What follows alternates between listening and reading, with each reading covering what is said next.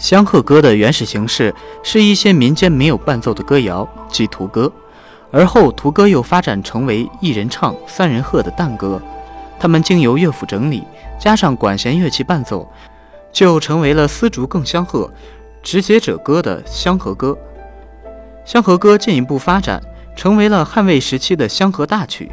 这是一种大型的歌舞套曲，其结构因素包括了宴、曲和解、曲和乱等。雁与歌舞形象、动作有关，一般出现在曲前，起到引子的作用。曲和解在构成大曲中段的主体部分多次出现。曲原为墓地民歌，多出现在结尾，速度较快，属于整个大曲的高潮部分。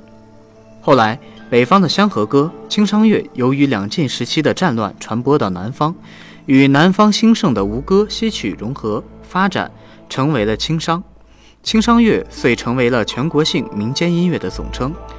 吴歌在东晋南朝时颇盛。流传于以今南京为中心的地区，戏曲的产生相较于吴歌略晚，大体在以今江宁为中心的地区流传。